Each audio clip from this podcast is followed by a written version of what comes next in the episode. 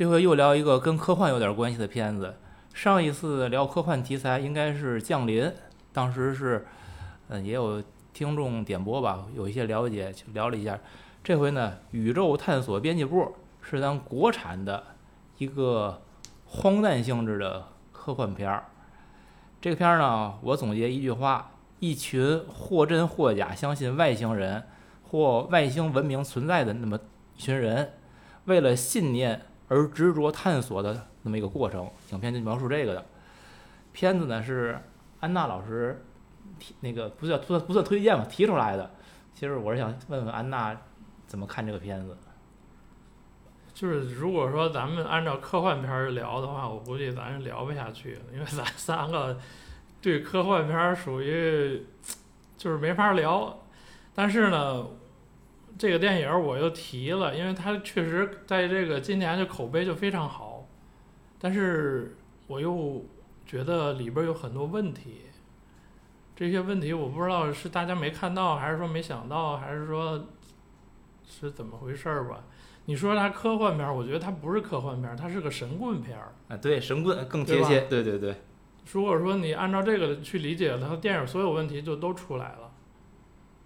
然后看这个电影之前呢，就是我给大家也推荐过，就是那个在 B 站上那个其其他平台也有吧，就是那史里芬拍的那个一个系列的一个，也算纪实吧，还是一还是一个什么东西？就是他采访了很多中国现实社会里，他很多有些人相信外星人，对吧？有些人研究外星文明，然后有有一几个村民在他那个家里边儿有个那么块地，那地里边建了一个外星人住地球的一个基地，我看过，对吧？然后还有一个大爷就是号称能召唤飞船，然后就是全国各地飞，然后去去每个地方去召唤飞船去。然后这些人实际上就是电影里的这批人，其实就就是以他们为那个原型吧，去拍的就编的这个故事。如果说你去说这些人的话，那你的故事应该怎么讲呢？你还是电影的这种方式去讲，还是怎么样？嗯，那这片儿你喜欢吗？我谈不上喜欢吧。好看吗？其实我倒觉得安娜老师提出来，咱们咱们节目聊这个，说明其实咱们对咱们选题是很谨慎的，是，呃，是作为一个今天今时今日在平遥在各大国内电影节获得高赞的今今当今的这种青年们喜欢的电影儿，然后咱们拿过来表达一下咱们的观点，作为一个标本，我觉得挺好。呃呃，你问安娜老师喜不喜欢，就我觉得安娜老师的情感是复杂的，真的。你先替安娜老师不是不是回答了。真的不是，他安娜老师这么困难，其实他并不是他不是简单的喜欢和不喜欢，就是这个电影儿本身，它故事有很多的问题，但是这是就是但是就是说这个电影，我觉得应该从两个方面，第一个就是它电影本身的文本的故事性的这方面去说，另外一个就是刚才我提到的这些人，你说这些人的话，你是应该是以一个批判的角度去说他们，还是说以一个就是你像电影里最后他是他是对这些人有一个就怎么说呢，就是理解或者是就是他那个情感落到就是我对这些人其实挺也不是同情，嗯，就是哎这些人挺挺就是你你别看他疯疯癫癫的，他其实他是对的，他是真的。就是你如果按照这个想法，就是就是错的，我觉得是，就是说白了，你拍了一批怪人，嗯，你这个怪人你应该去分析他的劣根性的，你不应该最后你就又把他推上去，又有一个就是说，要保持情他的怪，你就别放到这个整个这社会普世价值里去去去恒定对。你要放到普世价值里去恒定，你就别说他的怪，是这意思吗？对，我我觉得我几乎跟安娜要取得一致，但听安娜说到最后，就好像又不一致了。我就不问老杨这个的观点，我因为我觉得你的想法我大能能猜到一些，我我说我的，我可能比你更偏激一些。很有可能。对，嗯，首先我觉得谈任何一个电影，我观点明确一些。首先我认为这不好看，其次我不喜欢，这是从各他有点伪纪录片嘛，对因为这个人原来拍中邪什么的，他就是要他喜欢这种风格。对，这是说从主观不是情中邪的导演，不是。从这个主观他是副导演还是什么？情感上我来来来来谈，然后从这个电影本身呢，你从情节呀、叙事上来说，我觉得这个很冗长，看到最后就是看得我昏昏欲睡的感觉了。嗯，这是来说，然后呢，刚才安娜提到就是导演或者这个剧组，你们怎么来看待剧中这些人物，来如何展现他们呢？我认为这片子我极其反感他的一点，我就是说，我认为他这片子非常的恶意。恶意是什么呢？哪方面？您觉得？就是对这些民科，嗯，我正要说这个民科的事儿。对嗯就是民科可以，你对他有各种不同的观点，就是因为咱先说吧，就是在我眼里，民科应该分为三种，一种是真的就是有点那种民间牛人的意思，它是属于游离于主流的这种学院派之外，嗯，它有它是自己的一套野路子，但是呢，它会一个自成体系，而且这个体系，嗯，至少一个普通人看来吧，你会觉得它比较完善。至于它到底正确与否，那可能是有待时间的验证，或者大家一起来评价一下。比如说比较典型的，你像这个王东岳，就是他那个 ID 叫子非鱼那么一个人，他什么写那《物演通论》等等的这样一个，他当时他那个搞的是哲学啊，我觉得他就属于这方面就是这个比较自成体系的民科，而且是比较正经的这种的。思维不还提他吗？对，就是他嗯，他是一个典型。哎，不是对错与否，我觉得他不在讨论范围内，至少就是他是一种，就是说我们认为像看起来还算靠谱的那种民科。还有一种是什么呢？看起来就不靠谱，很违背常识。但是呢，他们主观上他们自己相信，而而且他们认为他们做的非常有道理，就是为什么社会不能理解他们？这又是我眼中的一类。这个电影演的这个唐志国老师就是这类的一个典型。唐志军，哎，唐志军，唐志军，这是典型。然后还有第三类，那叫我说他们是人间清醒，自己绝对不信，然后要忽悠所有别人信。然后在里骗财骗色。对，就是一彻头彻尾的骗子。所以我眼里的民科就是第三类的典型，就比如说你像什么严方啊，像马保国呀，就是当然当然这个我说就是气功这类的啊，嗯，都布尔什维克吧，就哎对，就是这是真的无所畏惧这对。那电影里边，你比如说把那个什么外星人的遗体搁冰柜里边那个，然后还卖他个外星人大大大棒骨大大棒骨、大腿骨那个，嗯那不都属于这类的吗？就是自己很清楚，我就是要骗你的，然后把自己包装一下，分三类。那既然这个电影说的是我说其中第二类，就是自己相信，只是我们从旁观者，我们这个凡人俗人觉得，哎，你有点搞笑了。嗯如果这样的话，你这个电影始终是在嘲笑这些人。我我觉得你可以不认同他们，你可以远离他们，你可以客观的评价他们，但是你不应该恶意的去嘲讽他们。所以我觉得这片子很恶毒，就是他没有任何的善意，嗯，缺乏缺乏起码的尊重吧，这东西分析的真的非常有逻辑，我觉得。我觉得这非常有逻辑，就是逻辑。嗯呃，我觉得电影首先是一种态度。当一个电影一开始态度你就跑偏的时候，就是一个没有尊重的电影，我是无法尊重这个电影的，就这么一个道理。因为它这个东西，如果你牵涉道德了，比如说如果有的人是反道德的、反人类、反人性这种东西，你可以上来就批判他。你什么火力，我觉得都不过分，因为它就是整个是这个对立面嘛。我觉得我们还是要有一个基本的正反的划分的。但你对于这种这种野生民科，他没有任何恶意，他也还不是至少不是主观危害社会，他只是探索自己那些东西而言。你干嘛要这么去损他呢？这是我对这个电影一个基本观点。这是您看到这个电影里，嗯可是最后呢，按照安娜老师说的，还有咱们看咱们观察到了，他结尾里他又给这些人升华了，又念诗啊，又想他闺女啊，又宇宙浩瀚的。我尤其对这个结尾那宇宙浩瀚的动画片儿我不能理解，我说你最后弄那么长那玩意儿干嘛呢？我我我我我上天文馆看去不比在电视电电影院或者电影里看你这个强啊？嗯，我没您分析这么有逻辑性，我只想说我对这电影我有两条，我可能我的切入点比较俗，我认为俗气，为什么呢？我总提，嗯，这个电影一开始我是分三次看完的，您知道了吗？我没有很多尿点，我实在最后忍不住，我都去尿了，你知道吗？这个咱们小时候都说咱几个人都喜欢看《奥秘》跟《飞碟探索》，我说这《奥秘》跟《飞碟探索》的编辑部的主编最后就是这个下场，很可信。哎，我还第一很可信，我特意查了一下，就这《奥秘》《飞碟探索》《科幻世界》这几个杂志现在都还有，嗯，还真的还有。但是销量还行吗？哎，你不会别说销量行吗？然后因为我每年也会订一些杂志，我凑单的时候，我还给我们孩子订了个《奥秘》嗯凑单的。奥秘现在是重新又复刊的，而且吗它所有的，呃不，飞碟探索，嗯，然后它所有的东西，它就已已经不局限于飞碟那点哎事儿了。他们现在已经，神秘现象就都有是吧？不光是就是所有生物啊，什么乱七八糟的，你把它可以看成一个科普读物了，已经就是就各各种知识类的，它不再是什么未知啊、探探探索，以前不是咱喜欢其实是喜欢那怪力乱神，怪力乱现在不是，神多，现在现在不是怪力咱们乱神喜，欢的就是怪力乱神明白是神。怎么回事儿。对你给我说科普，我还用你啊？现在是科幻的文学作品、小说，加上各种的，就是安娜提过什么地理、生物方面的知识、小知识，基本不是胡说八道了，很正经。嗯，那不买了。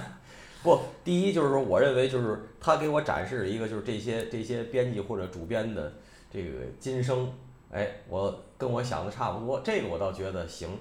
但是越往后看呢，还有就这男主角，这男主角演过好多我平时做饭当背景声那些谍战谍战片儿、谍战电视剧，演配角儿老演坏蛋，知道吗？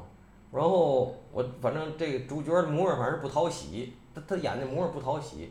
可是我说我的切入点是什么呢？就是说，今时今日咱们讨论过，为什么咱们也不买也不看了？就是说咱们大了或者咱们老了，我就从最俗的那句“月亮和六便士”开始，我已经不抬头看月亮了。当然六便士也不见得能减多少，但是我肯定不抬头看月亮了。用这个来来套这个电影的话，我发现了一件事儿，嗯，安娜说的那个系列我看过那么一两个，然后我会发现什么，你知道吗？北方比南方出名科多，野生的。哦，这有什么尤背后其背后的原因吗？有。南方人着急都挣钱去了，北方人这村里头，第一出光棍儿，第一出光棍儿，第二是真没事儿干，也挣不着钱，他就容易干这个，研究飞机的，研究坦克的，研究那种弹射机器人儿的，大球的，给自个儿泡里头的，全是北方人居多，闲的，而且大部分是光棍儿，不是光棍儿的，因为干这个也成光棍儿了。把家也弄得瓢底了，然后妈天不着家也不干活，嘛也不干，脏脏呵呵，女的都不跟你过了，要不然就是没有媳妇儿，要不然有媳妇儿也让他玩没了。民科全是这个，而且是没有挣钱道儿。就是你从月亮和六便士和北方南方的差异，你就发现北方民科特别多，知道吗？哎，你看那这是一个问题，还有一个你问题，接着接着说吧。嗯咱接着说这民科这事儿。嗯，我跟你说可别逗，我在我来讲，我认为所有人都有变民科的可能。为嘛啊？伽利略到最后让教廷弄成神经病了，他最后他已经信有神了，知道吗？牛顿到老，他研究他妈怎么炼金子，拿石头能炼出金子来。何作修，你去查他历次骂战里那中科院院士，当然我这人我很讨厌啊。他引经据典引的那些东西，你最后拿你看，我跟你说，您的逻辑比他强，比何院士强十倍。这些人都在我看都最后老年变了民科，那他妈都是院士，那都是顶尖的大科学家。所以我说每个人都要警惕，你会变成民科的。如果你瞧不起民科的话，所以我就说地企就别当科学家，当科学家或者你自认为你有科学文化知识，你都可能变成那个。是啊，当科学解决不了的时候，就走向玄学了，是吧？对，真的。你有你有被那个科，就是被那个结果打颓了，然后你走入不可知的那一天。不过你说这个，这是有一点儿，像你说这个牛顿这例子，人有的知道我说这角度我？我明白，但是其实有一种例子，比如牛顿这件事儿，就是咱们认为牛顿在科学上所做的那些贡献，对于牛顿本身而言，人家一直都是为了证明有神存在，就是真的，这是这个科学史上的另外一种角度，就是咱们认为，后除了牛顿信神学、信上帝，后来，然后跟他所前期做那些个什么三物理学的三定律等等的，这就是它不是以一个科学角度去哎对就是出发来琢琢这这这磨出个恰巧三定律。恰巧的推动了科学这这人不能统一，实际对人家来说，人家很统一。人家只是为了去寻求上帝存在的证据，找到最后发现可能，哎，我那我不知道结论啊，就是说只是这么一个过程，然后呢发现这些东西，然后你们呢属于属于就是咱们的现在的所谓科学是断章取义的把人家这东西拿出来用了，你却否定了人家为证明上帝的那部分，你给人忽略掉了，这可能是咱们的以偏概全。讨论出这些内容，其实咱这个才是咱这个节目存在的意义。就是其实你大家每个人吧，就是都有你的专业或者角度的一个局限性。包括咱们仨说，为什么一说这个专业的东西，就是很多人就露怯了。你就你别人听着，哎呦，这说的太有道理了。你找一个专业的人一听，就是说的就是完全不是那么回事儿。对，就是这个原因，就是没咱们研究一些不是咱从小学的那些专业领域的东西，他咱也就陷入民科里了，对吧？对对对是这意思对对对对，其实我但是咱们每个人都是半个民科。就是咱这想法，或者是往这个理论上去套的话，这个基本的大道理咱是没问题的，对吧？嗯咱是找本着这个去说去聊的，就是你太专业了，咱那都民科了就。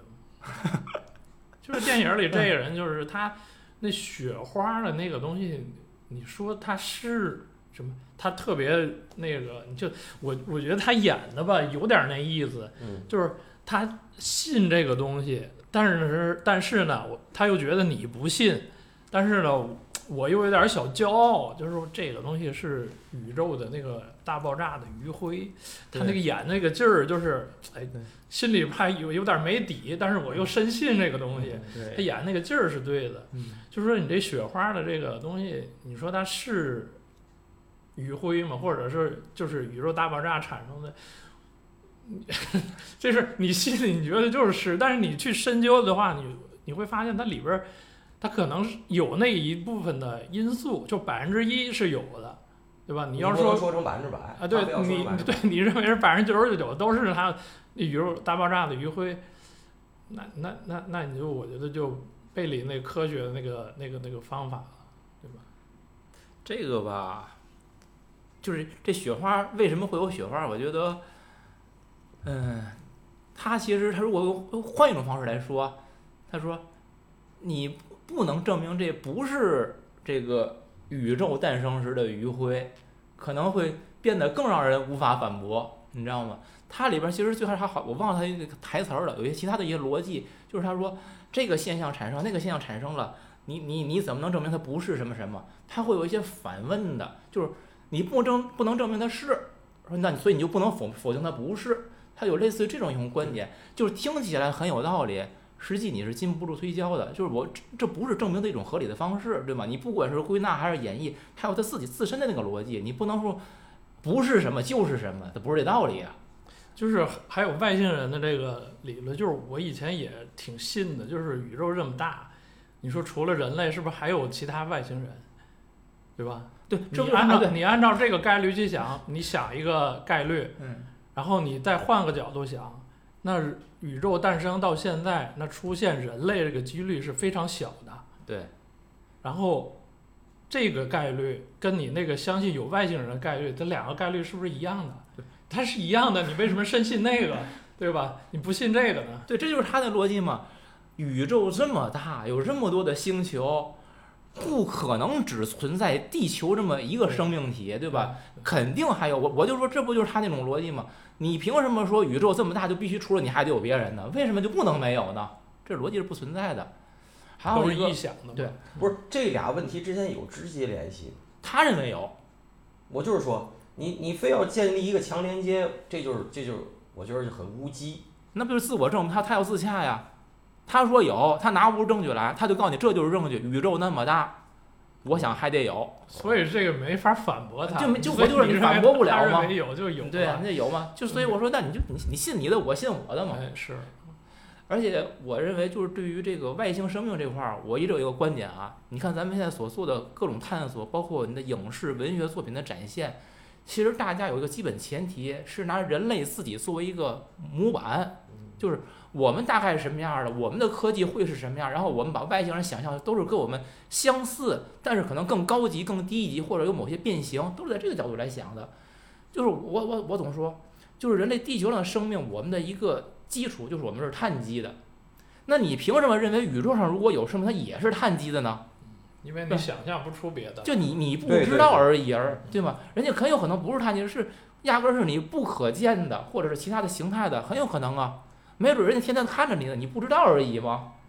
所以我觉得这个就是人类完全只是站在自己的角度来想象这东西，就是再奇怪也还是什么有鼻子、有脚丫子，什么有很可笑你知道吧就是虽然奇怪，但还是那样的哈。对，因为你逃出这个认知，你就完全你你想象不出来一个有那么个东西，因为都是基于人类的自己的东西。对啊，就是就你比如说像《三体》里边讲的，什么外星文明有某种金属，那个表面它那个那个水滴吧，是我记得是它有多光滑，不有多坚硬等等的，那你不是基于你对金属的认知吗？嗯嗯。人家那玩意儿也许就压根儿就不不是这东西，是别的东西呢，是你压根儿形态，是你压根儿认知不了的，对就这意思，对吧？同意。所以我觉得所整个这个探索这个外星文明、外星人这件事儿，很很搞笑，知道吧？可能它很可能就不是你探知得了的，就像你说的，就是超过你认知边界了嘛。宇宙那么大，你那么小，你的认知也是那么的小，你凭什么认为你那么小的认知可以去认知另外那个无穷大的宇宙呢？在做这件事儿本身，我觉得就挺没意义的。但是人类还是得继续探索啊。你探索呢，我觉得做一些个，哎呀，就是按人类自己的正常思维去探索。你不要是你，你不能逃离逃离人的思维模式，却非要去想象那些个人思维模式以外的东西，还以为就是你站在这个起点上，要找一个脱离你这个起点的东西，而你又始终离不开你这个起点，这事儿不就是个悖论吗？就很对搞很可笑了就。没错。我是想说这件事儿。嗯。嗯，这里边儿我想问那个谁，就是唐志军对吧？唐志军他的那个单位那个助手吧，算是他的员工秦彩荣，大姐啊，那那那跟他什么关系啊？那我我觉得那那不是他家亲戚吧？那就是，我觉得那是不是就他就喜欢唐志军啊？他没说清楚，反正那那大姐挺有意思，那吐全程吐槽，不是你看哪他他压根儿不信对吧？神经病你他们。哎他压根儿不信，啊咱 可是他不离不弃，是不是？对，到最后，唐志军说：“那那大姐被狗咬了嘛？”唐志军说：“你你这个算工伤啊，回去那个给你什么补助什么的。”大姐不急了吗？我欠你点儿补助吗？我我就缺你这工伤啊！我认为那个大姐其实是明白了，我其实是喜欢你，我是跟着你这个人，虽然你神经病，结果你这你对我就这么疏远，我都被狗咬了，你给我拿工伤跟我说事儿，对，这这这大姐挺有意思的。对他有些就是点嘛，这电影里有些点就是你单拿出来当个小段子看，就挺有意思的。就是这大姐这个，她全程是吐槽，就她是不信的这套 东西，对一点然后她都不信全程就是代表观众去质疑你这个所有的东西，但是力量还是太太小了。然后那里边儿那个那叫什么？那那小女孩儿，嗯叫叫猪猪还是叫什么？嗯是叫猪猪吧？我忘了。她那那是个什么样小孩儿？那个好像他找飞碟是只是为去找他爸爸，因为他不说嘛，他爸跟他妈离婚了，他妈告诉他，这个你爸爸就是被你天天想看的那个什么飞碟儿给带走了，嗯，所以他就想去找飞碟儿，去找爸爸，是这么一个一个代入好像。但是如果没有这个情节吧，我只是疑惑这个小女孩为什么现在跟着他们瞎跑。然后你把这个加进来之后，我反而觉得有点不知所云了，就是你就接不上，你跟民科这事儿接不上了已经。童话的那一批人吧。童话跟民科是两回事儿啊，这这跟跟你说外星文明，所以说有些人就是还是问题就归结到这儿，就是咱们社会，你说科学也好，民科也好，然后它有一些神秘现象也好，你解释不清楚的也好，你你应该怎么去理解？你不理解的就是全归为神啊，还是怎么着？以前是神，现在就是外星人干的，现在 就是这个问题嘛。关键他也不走。我觉得就是，你说你看这个唐老师这神经病的劲儿，这么长时间你还看不明白吗？就是他也不说信，也不说不信，就一直跟着。唐老师的问题就是他没有解释那么清楚，就是唐老师的问题解释就是他最后你发现他的心结就是他闺女，呃，抑郁症，然后自杀了，嗯，然后自杀之前我问他，就是人类在宇宙中的意义是啥？这是他的心结。你就这个心结，你就特别弱，就是他闺女为啥自杀，为为啥得抑郁症，他也没说，是不是你整天研究这个不理家里，把你闺女折磨成抑郁症了，对吧？人大夫不是有遗传吗？就其实他闺女脑子也不太正常。所以说他完全没有去深挖这些事儿，只是作为一个简单的设定，然后立在这儿，然后就在这个人物的一些表象上去，写故事。而且这几个人物，你看，包括那个纳日苏，他是在气象台工作，什么放气象卫球的卫球，那个气气象气球，嗯，天天喝酒，一个小酒鬼，跟着这个唐老师，他干啥呢？就你会发现这几个人物之间是没事儿干的社会闲人，是脱节的，不是你闲人，你们就是你们一块儿干干个事儿，你们总得有点共同的这个目标感吧？他们要在南方都出去挣钱去了，真的是不是？所以北方容易出名科，就是什么闲的。对，就不明白。我认为是只有唐志军，他是这个目标很明确的。那我认为秦彩荣也很明确，他就是喜欢唐志军，所以他就不离不弃的跟着。那你说那纳日苏跟那个小女孩儿，他们俩图啥呢？而且他们之间，在整个这个民科探索过程当中，基本是没有什么关系吧，各干各的，他们没有什么就是有机的联系，和谁跟谁之间有一种就是能量的传递，其实都没有，完全脱节的，看不懂他们在干什么。或者或者说你把那几个人都拿掉，就搁唐老师一个人也行啊。那那就立不住了呀。那你你要你要群像这，一个人完不成。对如果有的人非要说你把这个跟《西游记》去带去代入，说这个英文名字叫什么什么 West 什么忘了啊，那个什么什么 Journey，啊你你说这个是就是影射《西游记》，他们就是什么唐僧唐僧这个虚天西天取经，我觉得过想于多了吧？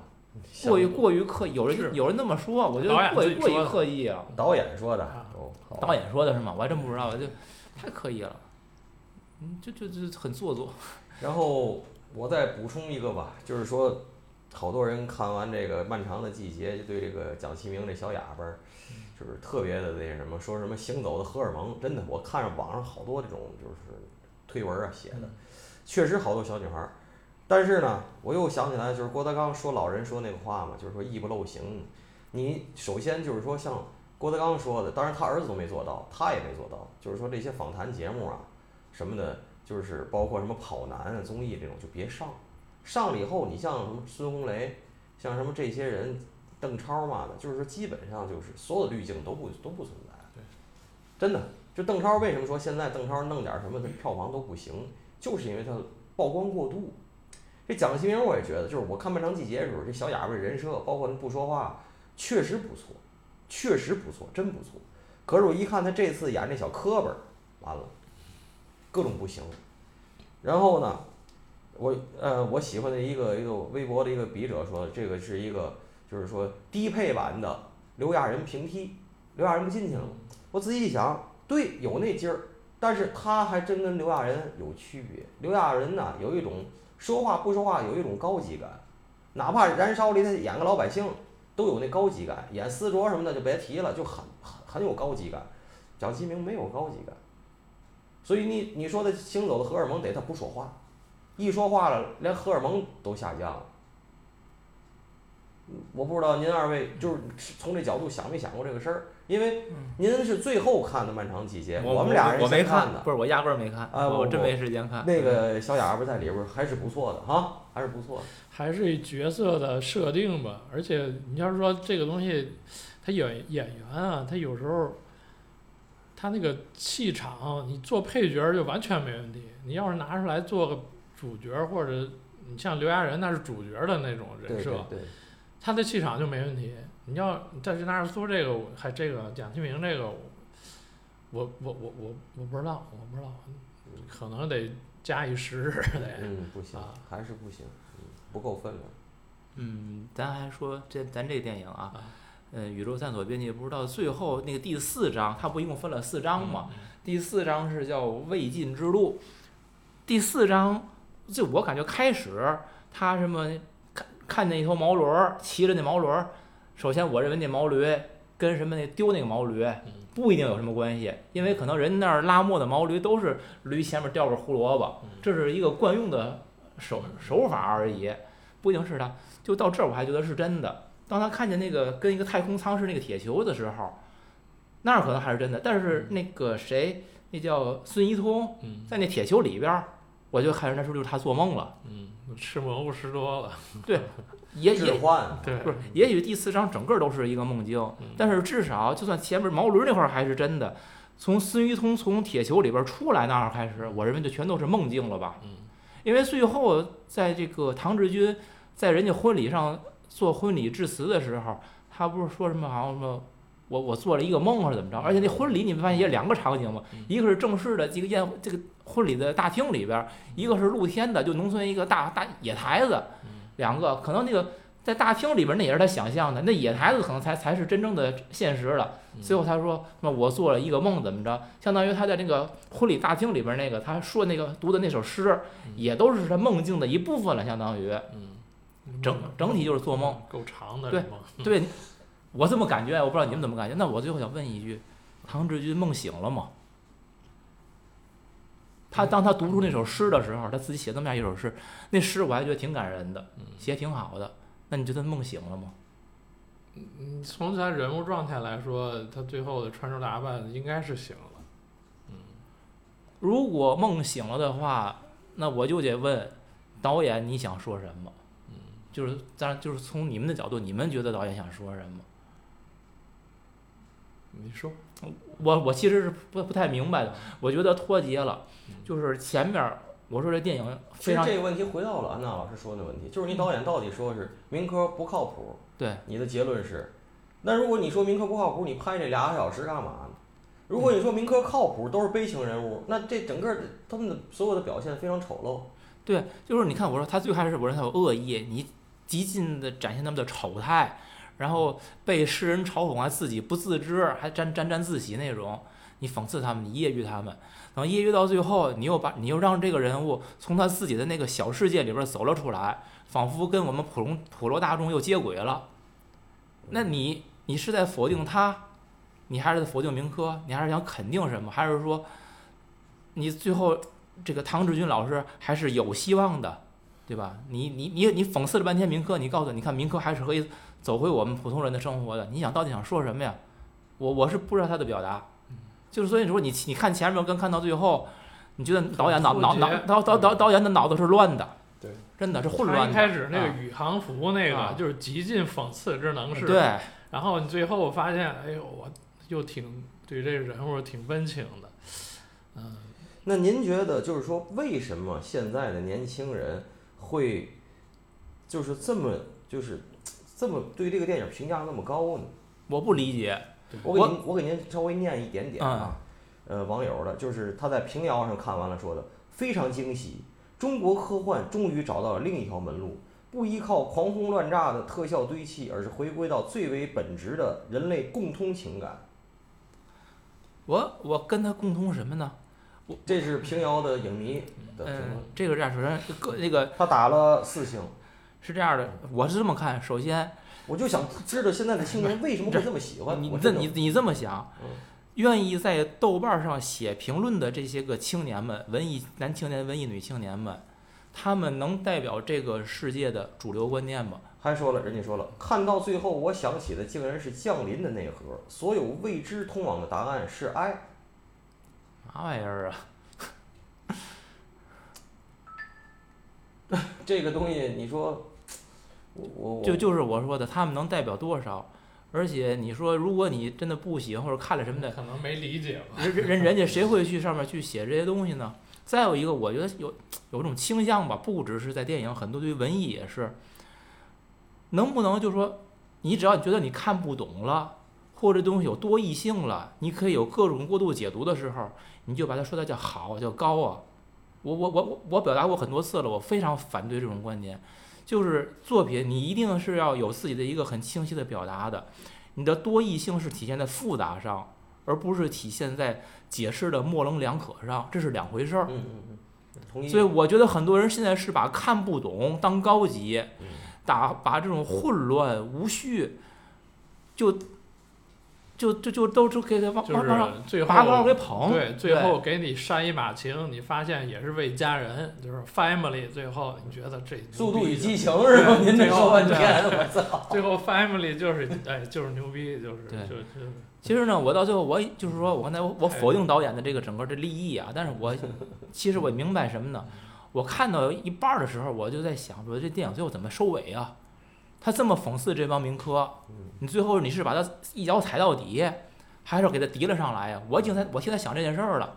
他最后这个比较相对善意的结尾吧，其实是给他自己，就安娜说的一个 family，我们要嗯你好我好，还有大家都好。对让大家一个比较能够普遍感情接受那么一个东西，然后也觉得这个让唐老师更多的值得我们去同情，让我们跟他去共情一些。他所以他搞这这样的结尾，但是他却违背他自己前面所有的铺垫。所以如果这电影让我如果我看的话，既然你有恶意，那你不如一直恶意到底，就是你把明科这条破船你给它凿穿。我觉得可能会从你自身的自洽上会更统一，然后从我从一个观众，我也会认为你的表达很清晰，我可以理解，可以接受。而你这种前后矛盾、似是而非的表达，我是不能接受的。还有啊，就是咱们我我刚才想说这，我可能插插晚了。这个他的整个他那个摄影是个洋人，你你有没有觉得就是说是个叫什么？我看着像是法国人吧，马提亚斯，嗯，咱不知道是不是啊，就是反正欧洲的，有没有外国人眼中的中国的意思？就是镜头语言。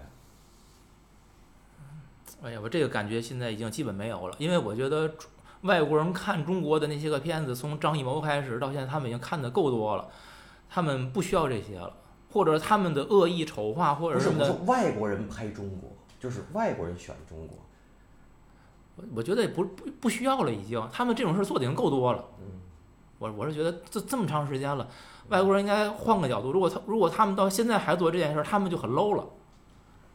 真的说明说 low 的外国人太多了。说明真要这么说，说明他们自己太不进步了。就是说你你想，不管你是想损还是想捧，你还是想这个嗯这个明褒明明明贬暗褒还是明褒暗贬的，你都得手法要高级一点了，不能再用多少年前那种手段了，很本来低级。上中国八分就已经是挺 low 的了，你知道吗？让我说，而且他他这个摄影不就是整个风格，我觉得倒是挺统一的。你要说是洋人，我不知道是洋人。对他，他是随随便便有那么一个摄影的话，是不是能搞成这种这种现在的这个状态？我觉得这他挺好的，他想法都挺好的。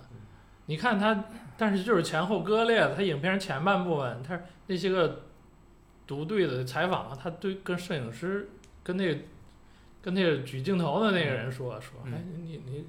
他 你知道那个感觉挺好的，他是有伪记录的这种感觉，对是伪纪录片，但后来他就没了这对个东西。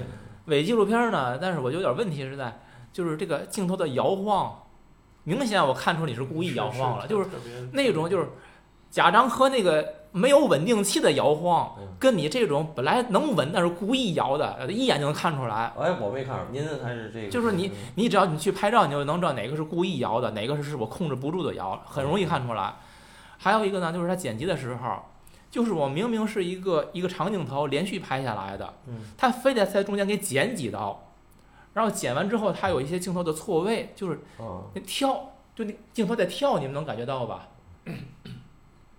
我我不知道我说清楚意思没，就是说，比如说咱俩对话，咱俩都是很稳定的，镜头一一直在那么照着，嗯。然后突然呢，咱俩对话，他给剪了一刀，嗯，然后可能比如我脑袋这会儿是这个位置的，然后这往后倒了一点儿，结果你看到前一秒我在这儿，下嗯突然跑后边去了，哦就这种跳，其实呢，它你是连着拍的，你完全可以看到一个我从前到后的过程，结果你看到一前一后两个动作，那是故意的。故意的，很明显是故意的，特别多在这电影里边没有意义，就是你你要制造什么感觉呢？我我不觉得这种镜头语言对艺术上有什么加成，只会增加我这个观看的困难度或不适度，嗯一点儿都不喜欢，而且没有意义，没必要。嗯嗯别的我没有想说的，你们还有什么想说的吗？嗯，对差不多可以可以加一点儿啊，嗯，按大可以你封个口吧。不是先我我加我加一点儿嗯，那个在他的应该是第四第二章还是第三第三章还是第四章的时候，那个孙孙一通说的，就是说是外星人跟我沟通了，让我去拿那个铁球，能拿那个石头球，是狮子嘴里那石头球，什么时间呢？是这狮子身上落满麻雀的时候。然后真的有一天，这狮子身上落满麻雀了，唐志军看见就信了。然后我觉得，我一看到这种东西的时候，我马上我就想到一些气功大师了，就是所有做的那种局。然后我就记得当年那个那个马马未都说那个什么，他讲家具的时候，说他一眼就看出某个桌子不是什么玩意儿的，是假的嘛。他说他说这桌上全是苍蝇，为什么呢？说这苍这上面有有猪油还是什么的，我记不记不清具体的，就是说。你认为的好像某些很玄幻的现象，其实背后有一个很简单的道理，都是它跟科学都没有关系，就就就是常常识嘛。他那个电影里有演，就是那蒋奇明，他有那么一个镜头啊，那咱加快 加快点进度，往上撒撒米嘛，对吧？对吧？就是那明显你是撒石了嘛，你一撒石的话，那就来了，就跟过去什么那个选公主什么头上什么抹点蜜什么的，蜜蜂就来了之类的，这不都一个一个路子吗？我就觉得这种这种这种伪民科就很搞笑。电影里他自己也有自己的那个，他确实是你，就是比如说那个孙一通走着走着，砰就倒倒那儿了，说是辐射，哎呦辐射又强了啊！这很多人就是有这种现象，就是他有那种什么睡睡眠症还是不是？走着走着，梆倒那儿就睡觉。对，确实有这种现象，但你非得认为，哎呦这跟外星人正沟通呢，这个。对。但。哎，就是你信哪个？但是你说这事儿吧，就拉到最后一张。孙一通开始是说，是外星人让我去到某个时，在某个时间到某地去取那个石球。可是，在唐志军的梦里边，按姑且认为他是梦，孙一通又跟他说：“哎，其实外国骗你的，外星人不是让我去取石球，那石球就实际上就是我从那狮狮子里拿出来的，是让我把这石球送到某个地方去。那这不又是说？”这孙一通在一直在玩弄这个唐老师吗？但是这个问题在于，那个梦境是真的吗？因为那孙一通可能后来就是莫名其妙就消失了。就是这种东西吧，但我觉得这个不必苛求啊，不必讲什么逻辑了。就是这种传达，你让一个笃信科这个科学的唐老师，然后跟孙一通这样，他被这样的一个人玩弄，而孙一通本人吧，他又天天顶着个铝锅。那个铝锅的梗不就是那叫什么张香玉吧，还是谁？当年是这个也也一种人体科技，什么顶着锅什么接受宇宙能量，你们都见过吧？我是真真见过那种人，真顶个锅那种。见过照片，报纸上的照片。我是真见过真就就真人顶的那种，就是孙一通本人他顶着这个锅，那我就在想，他是我说的第三种民科，自己人间清醒是在忽悠别人玩呢，还是说你自己也信了呢？对吧？这个问题，如果你是忽悠别人，这还关键，我认为看得不得利。对，他也没啥利呀。如果得利，就是你说第三种；没得利是第二种。如果你没得利，那你自己真信了，那你你顶着这个锅的话，那你为什么你开始说要跟唐志军说，是你要去找那个球，后来你就告诉他，哎呦，其实这球就在我手里，是我要把这球送到某个地儿去。你这种反反复复的，虽然我觉得对于这种东西不必太讲逻辑吧。但是你也得让我自己好歹有能够自圆其说的东西，我完全你不能这电影演到最后变成了我一会儿从 A 到 B，一一一会儿从 B 到 A，然后 A B C D E F G 我随便转圈儿，反正我是导演，我怎么说我怎么有理，不能这么搞搞电影吧？你什么艺术也不能那么搞吧？你这个简直是，我我我就这些。